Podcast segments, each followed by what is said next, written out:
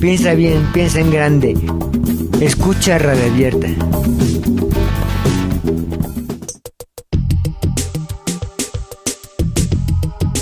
Yo he tenido problemas para durar en los trabajos porque de repente pues sí tengo que llevar alguna medicina y pues las personas como que me ven media rara. Hasta hay unas personas que me dicen, ah, pues cuando te tengas que tomar la medicina, tómatela en el baño y en secreto. Pero este, muchas veces no podemos utilizar el baño. Por ejemplo, la última vez era en una escuela y el baño era para todos, para trabajadores y alumnos. Entonces yo la tomaba en cuanto podía, pero se asusta la gente al ver que tomamos medicamentos. Cuando les digo, no, pues era para que no me diera la convulsión pequeña, que me da medio Parkinson un poquito. Pero pues este, la gente se asustaba, como si yo les fuera a hacer daño con eso, ¿no?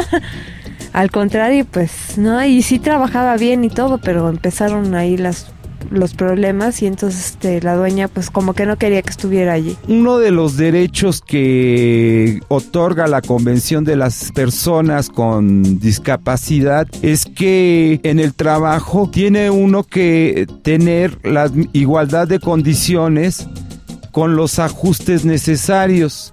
Por ejemplo, eso de que tenga uno que tomar medicinas pues es un ajuste necesario, ¿no? Y si uno puede desempeñar una labor y para desempeñar esa labor debe de llevar, qué sé yo, anteojos, pues yo creo que a nadie lo deberían de molestar, ¿no? Ni ponerle eh, objeciones a, a, contratar en el trabajo. También hay otras formas de discriminación. La otra vez estaba escuchando en el radio que ha aumentado en número importante el número de despidos de mujeres en gestación. Es una injusticia. Bueno, yo quería mencionar, por ejemplo, que que alguna vez le comenté a a una persona que una que otra, una persona más madura, o sea, con tantos recursos físicos para el trabajo, se dedicaba a hacer como que barría la se pasaba todo el día barriendo la entrada de la empresa y entonces yo se lo comenté, que no sé qué onda, pero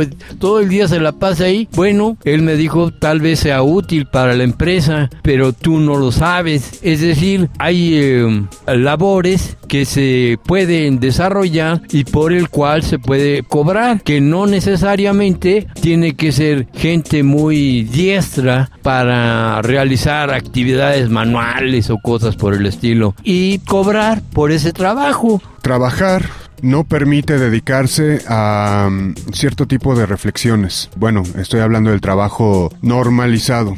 Ah, el trabajo en una universidad, el trabajo en centros de investigación permite desarrollar el pensamiento y el cuestionamiento de las cosas. Pero el trabajo que nos vemos forzados a adoptar como discapacitados, enfermos mentales o como se nos quiera llamar, es un trabajo muchas veces no bien remunerado, como todos los trabajos. Es un trabajo que implica esclavitud mental, que aparece cuando ocurren cierto tipo de relaciones que eh, entre las personas que no alcanzamos a distinguir ni a situar. Y es importante ejercitar otra vez nuestra conciencia crítica para poder ver eh, las cosas de tal modo eh, que nos permita reflexionar acerca de ellas en el momento o un poco después, no mucho después, de que nos estén ocurriendo.